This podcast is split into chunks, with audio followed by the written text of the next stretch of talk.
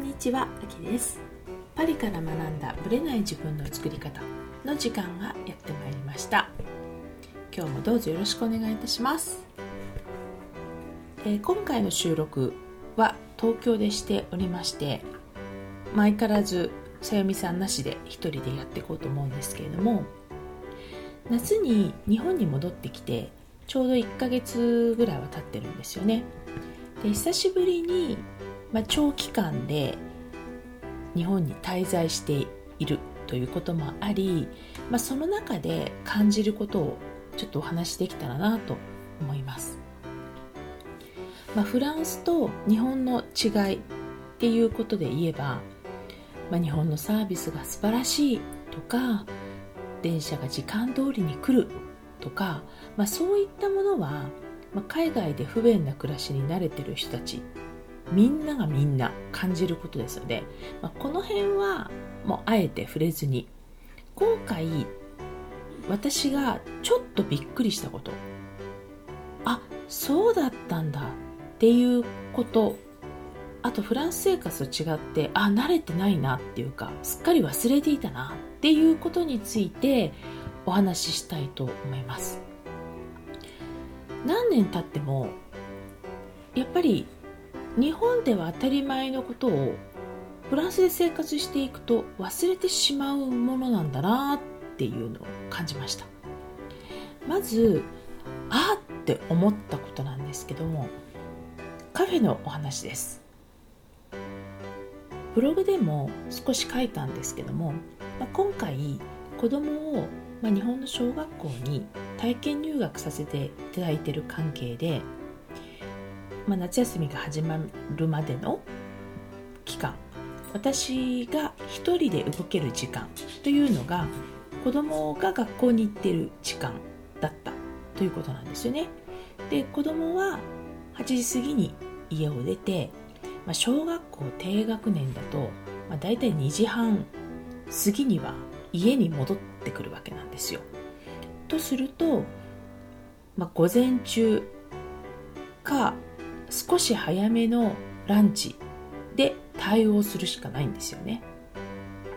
でフランスは特にうちの学校の場合、まあ、幼稚園の頃からずっと4時半なんですねお迎えが。なので、まあ、今小学校は4時15分なんですけども、まあ、これに慣れてると日本の小学校っていうのはやっぱり早いなと終わるのが早いなと、まあ、感じていたわけです。ですから私としてはミーティングとかそういった、まあ、セッションも含めてなんだけれども午前中に全てやりたいと思ってるわけなんですね。8時過ぎに、まあ、子供たちが家を出るのでじゃあ私も9時頃とか9時半とか、まあ、ミーティングとかセッションができるといいなと。そうすると午前中目いっぱいいろいろ使えるわけでそれいいなって、まあ、もちろん相手次第ではあるんですがそう思ってるとその場所ミーティングとかセッションする場所が案外ないってことに気づいたんですよね。まあ、ファーストフードとかドトールとかスタバとか、まあ、モーニングみたいなのをやっているようなカフェっていうのはあるんですけれども、まあ、静かに話せるようなあるいはちょっと素敵なカフェっていうのが案外ないんですよ。もちろん場所にもよるのかもしれないんですよね。オフィスがあるようなところは比較的もうちょっとあるのかもしれませんが大体例えば銀座で何かしようと思っても基本カフェで検索しても。10時頃が普通にオープンっていう感じで多分デパートの時間に合わせてっていう感じなのかなっていう気がしたんですけれども10時前とか9時とかその辺りが案外ないんですよあるいはホテルのラウンジも場所によってはまあ朝食があるところはありますけども場所によっては早い時間空いてないっていう場合も結構あったりするんですよね。でこう考えると7時8時には、まあ、普通に空いているフランスのカフェってやっぱ朝早いんだなっていうか朝に活動するっていう前提で空いてるんだなっていうことを、まあ、実感させられるし逆に言うとあまさにカフェ文化なんだなっていうのを感じさせられました。ですね気づいたことが、まあ、そのカフェのことであるんですけどもこれはねいわゆるカフェですよね。まあスタバとかも含めてそういうところで気づいたことなんですけどもよくね席を取っておくっていうことをするじゃないですか。例えば荷物を置いて、えー、トイレに行くとか注文しにまた買いに行くっていう時に、まあ、物を置いて席を取っておくっていうこと結構普通にされてますよね。でねその時に、まあ、洋服とかだったらわかるんですけども携帯とかコンピューターとかあるいはこのバッグそのものを置いてどこかに行ってしまってる方が結構多いというか普通みたいなんですよ。でこれはフランスではもうだって恐ろしいことというかもう取ってくださいと言わんばかりの状態なんですよね。もう盗んでくださいみたいな。まああるカフェに行った時に隣の方がずっとコンピューター置きっぱなしのままいなかったんですよね。でまあ私いるし別にいいないいんだと思ってたんですけれどもで帰ってきて見たら外国人の方なんですよ。でこの人まあちょっと欧米系というよりはラテン系の方の気はしたんですが、まあ、英語喋ってたのでまあ、英語圏なのだろうなとは思ったんですけども彼は自分の国でもこれをやってるのかなっていうふうに思ったんですよね。これ日本だからややれると思ってやってるのかこれ自国でやったらこれ大変なことになるんじゃないかなって、まあ、余計な心配なんですけどしてしまったんですよね。で夏とかはねもちろん洋服とかこうコートだったら置いとけるものでも夏だとやっぱ置くものもないのでバッグとか、まあ、携帯をポンと机の上に置くって仕方ないのかもしれないけどさすがにでもやっぱ携帯とかコンピューターを置いてどっか行くっていう感覚はすごいなっていう。さすがにこの安心の国セキュリティのしっかりしてるというか安全な国日本だなっていうのを実感しました。以前ね聞いたことがあるんですけどもこれはフランスに住むはるか前の話なんですがフランスではね物を置きっぱなしにするとイコール公共のものであるという認識をされるので公共のものはその人の私物ではなくなる。つまり取られても仕方ないっていう発想だって聞いたことがあるんですよね。これ私が学生の頃のフランスの状態として聞いた話なので相当昔の話なんですけれどもだからちょっとこうスーツケース置くとかまあ今はテロの話もあるので置き引きとかもかなり厳しくなってますけどもちょっと忘れちゃったっていうのはもう忘れた瞬間10秒間の間にもう取られてもしょうがないんですよ。公共のものだから。その人の手から離れたものはもう私物じゃなくなっちゃうみたいな。そういう発想なんだよっていうのをフランスで聞いた時にえーって思った記憶があります。でこれからまあ日本で、まあ、東京でオリンピックも行われて違う国や、まあ、文化の方々もたくさん観光で訪れるようになっていく中で、まあ、これ置いといても取っちゃダメよってこれが日本だからと言われてもそれって通じるのかなって通用できるのかなって個人的には感じました。ですのでやっぱり覚的にそういう他の国ではこの携帯を置いたままトイレ行くとかのものを買いに行くっていうのはちょっと視点を改めていった方がいいかもしれないのかななんてこう私はこう他人事のようにあんまり思えずドキドキしてたんですけども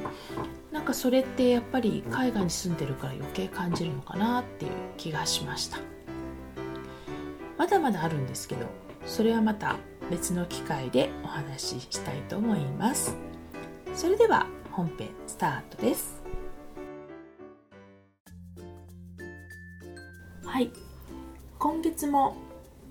ライブでの公開質問ということでお送りしたいと思います。まあ、東京でいろんな方にお会いしてその中で質問も出てきましたのでその質問にその場でお答えするというライブでの公開質問をやってみました。実際に直接お会いしてないとできないことですので、まあ、それぞれの視点が見えてきてとても面白いなと思ってます。それでは今回の質問をお聞きください。次はさとみさんです。どうぞさとみさん。はい。えっとちょっと気になったんですが、はい、フランスには日本でいう専業主婦のような形はあるんでしょうか、うん。あとあった場合には、うん、彼女たちは何を誇りに持ってどんな生活をしているのかなっていうのが気になりました。なんで専業主婦のに興味を持ったんですか？うん。なんか独特日本独特なのかなと思いました。あの専業主婦に関して？そうですね。なんかやっぱり結婚していても仕事を持っている女性っていうのが他の国にはもっと多いイメージですし日本でも最近は仕事を持つ女性は増えてきてますけど、でもやっぱり専業主婦っていうスタイルそのものが日本独特なイメージがあったし、ね、今でもまだいるので、フランスはどうなのかなと思いました面白い質問ですね、えーと、専業主婦って言葉はあるんですよやっぱり、うん、で存在もするし、ただその専業主婦っていう言葉を普通には使わないんですね、つまりまあ、なぜかというと、えー、主婦専業主婦って、まあ、フランスの女性を考えると労働率が80%を超えてるから、まず基本的に専業主婦の層が少ないっていうのがまず一つと、あと、まあ、そのフランスは女性も働くっていうのがまあ基本前提となっている。その80%を超えてるからね。で同時に仕事環境も整えられてるからこう産休取った後も復帰しやすいとか、こう保育園は大変なんだけども探すのは、でもベビーシッターっていうん。ですかね人に見てもらうっていう文化が結構発達してるんですよ、だからそういう意味ではフランスって国の制度のおかげもあって、出生率が日本と変わらなかったのに今2.0なのね、でそれはやっぱり任せても大丈夫ベビーシッターのその文化が発達してるからで例えばお隣のドイツとかイタリアって日本並みに低いんですよ出生率。そう、うん、だからヨーロッパでも全然お隣の国で違ってきて、うん、でやっぱり私が知る限りだとメンタリティーとして母親が育てるんだっていう人に任せないんだっていう国はやっぱり落ちるんですよね。ドイツなんかやっぱそういうメンタリティーが強いんじゃないかなと私が聞いてる限りでは、だからヨーロッパでも一つにまとめられないところがあって、はい、だからそういう前提で考えるとじゃあフランスの場合、専業主婦っていうと、どういう人が専業主婦になるか、というと、イメージとしては、基本的には超お金持ちの奥様、要は働かなくて済むような奥様、うん、でも家のことは全くしないの。だから専業主婦じゃないんだ。ってお手伝いさんがいるから、うん、だから、まあ主婦っていうよりはどちらかというと働いてない人っていうだけなのね。でも専業主婦とは若干違うよね多分そういう意味では。あとは子供がもう3人とか4人以上とか5人とかいて働く意味がないというか働いて保育園に預けても結局保育園料だけで給料を超えてしまうんだったら私がお家で面倒見ますっていうような人は、まあ、自主的に仕事を辞めるから専業主婦になるんですよ。だから子供が極端に多いか長がつくほどお金持ちか。っていうのが専業主婦のまあ一番典型的な例じゃないかなと思うんですよ。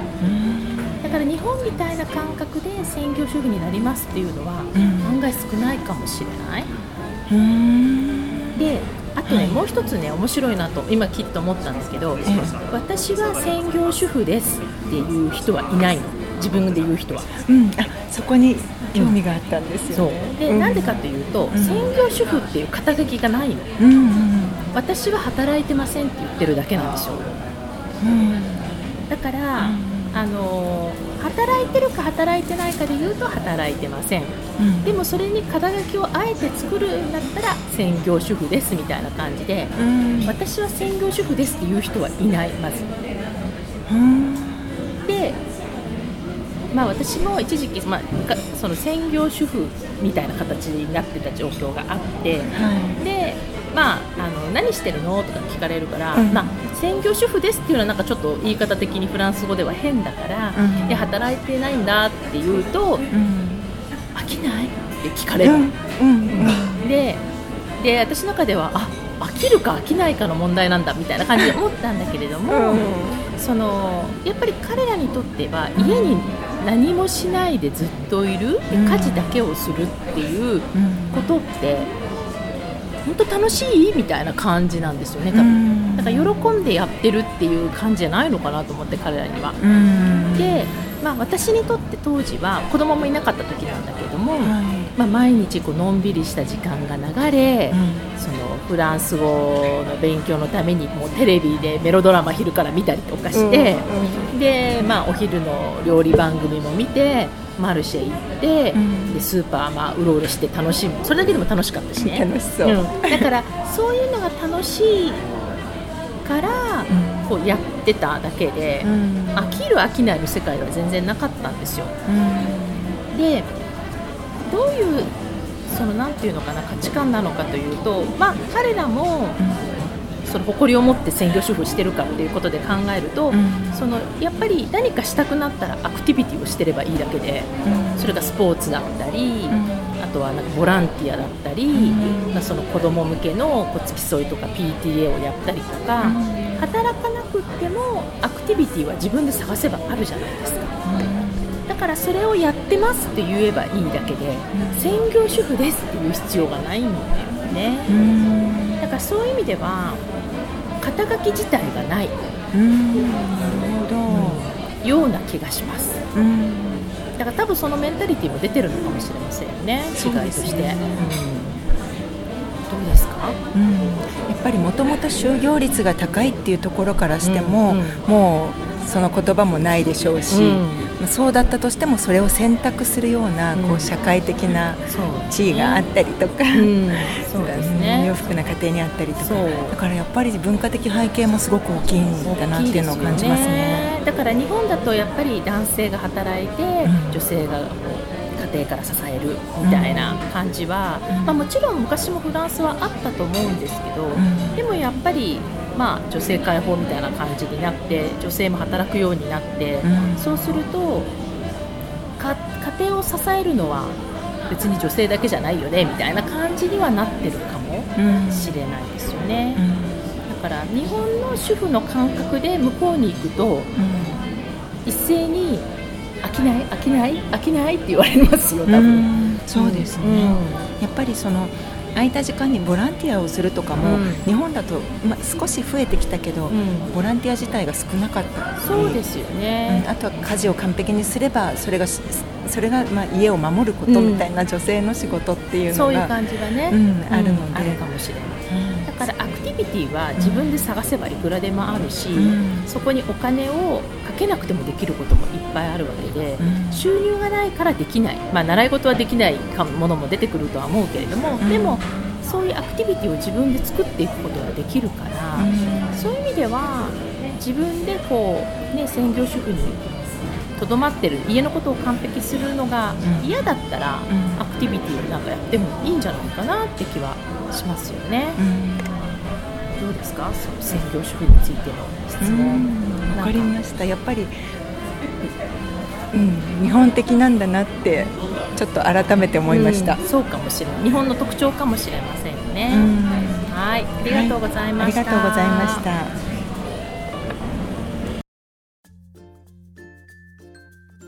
はい。いかがでしたでしょうか？日本の専業主婦事情っていうのがフランスではどうなのか？という質問でした専業主婦はフランス語ではファモファイエと訳すとそうなるのかなって気がしますが私は主婦ですっていうことをこういうふうに直訳して言ってる人はまずいないんですよね。これは肩書きで何かやっぱ書類などとかアンケートに答えたりする時にあなたはどういう、まあ、立場の人ですか？って書いたりする時に書くことが多い気がして、まあ、それでもやっぱり働いてないっていう存続プロアっていう言葉を使うケースの方が多いのかなっていう気がします。私がフランスに行った時に、まあ、結婚した後、まあ単発で仕事をしたり日本から仕事をいただきながら生活していたものの、まあ、いわゆるフルタイムという仕事ではなかったので、まあ、結構な割合でほとんどかな家にいたわけなんですね。でこれは多分日本だとほぼ専業主婦と位置づけだと思うんですよね。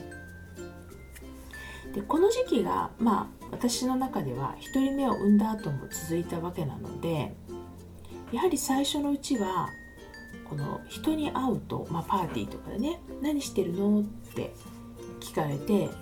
で、うん、今は何もしてないとか今は働いてないって答えると「えー、何してんの家で?」っていうその「何してるの攻撃」っていうのがすごくて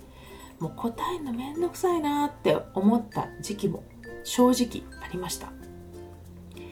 日中、まあ、一日家にいて、まあ、友達と電話で話したり会ったりするというくらいで、まあ、基本は買い物以外は家にいたわけなんですよね。自分の中では結構それはそれで楽しくてでまあ私の場合は期間限定だったからできたっていうのもあるんですけどもその時にやっぱりまあフランス語がまだできないそれほどできる状態ではなかったからフランスのそのテレビを見てドラマを見てこうフランス的会話を覚えるとか料理を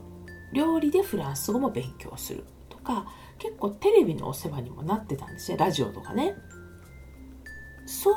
を、まあ、楽しんだり、まあ、その会話といえばスーパー行ったりパルシェ行ったりする中で会話をしてたわけなんですけど何してるの？って聞かれてもまあ言い方変えるとテレビ見て買い物して本読んでっていう感じだったので、まあ、自分の中ではあっという間に夕方になってしまうんだけれども人になんか説明するものがないんですよね。テレビ見てますとかフランス語勉強してます、まあ、勉強してますって言ってもその頃はもうフランスの学校にも行ってなかったのでいわゆる勉強っていうよりはこうテレビの中でとかラジオの中で覚えていくみたいな感じだったのでいわゆる勉強でもなかったしだから何してるのって言われてもえ特に何もしてないなんていうことの方が多かったのが事実ででそれを言われると飽きないみたいな感じで聞かれてたっていうケースでした。で今はま実際に働いてるってこともあるし、まあ、家でやってますって言ってるだけなのでその飽きないとかそういう質問してくる人はまずいないんですけどもやっぱり専業主婦の在り方の良し悪しとかそういう世界ではなくて文化の違いだなっていう感じはします。これは、まあ、フランスの方が労働率が高い就労率が高いからといって専業主婦の肩身が狭いということでは全然ないと思うんですよね。で専業主婦だったら専業主婦で私は働いてませんと、まあ、堂々と言うというか自分で選んでいるあるいは選んでないのであれば再就職目指してますとかそういうふうにきっちり言うっていうことがどちらかというとフランス人のメンタリティに近いかなっていう気がします。日本の専業主婦事情とフランスの専業主婦事情の違いについて今一度考えさせられた質問でした。いかがでしたでしょうか？さとみさんご質問ありがとうございました。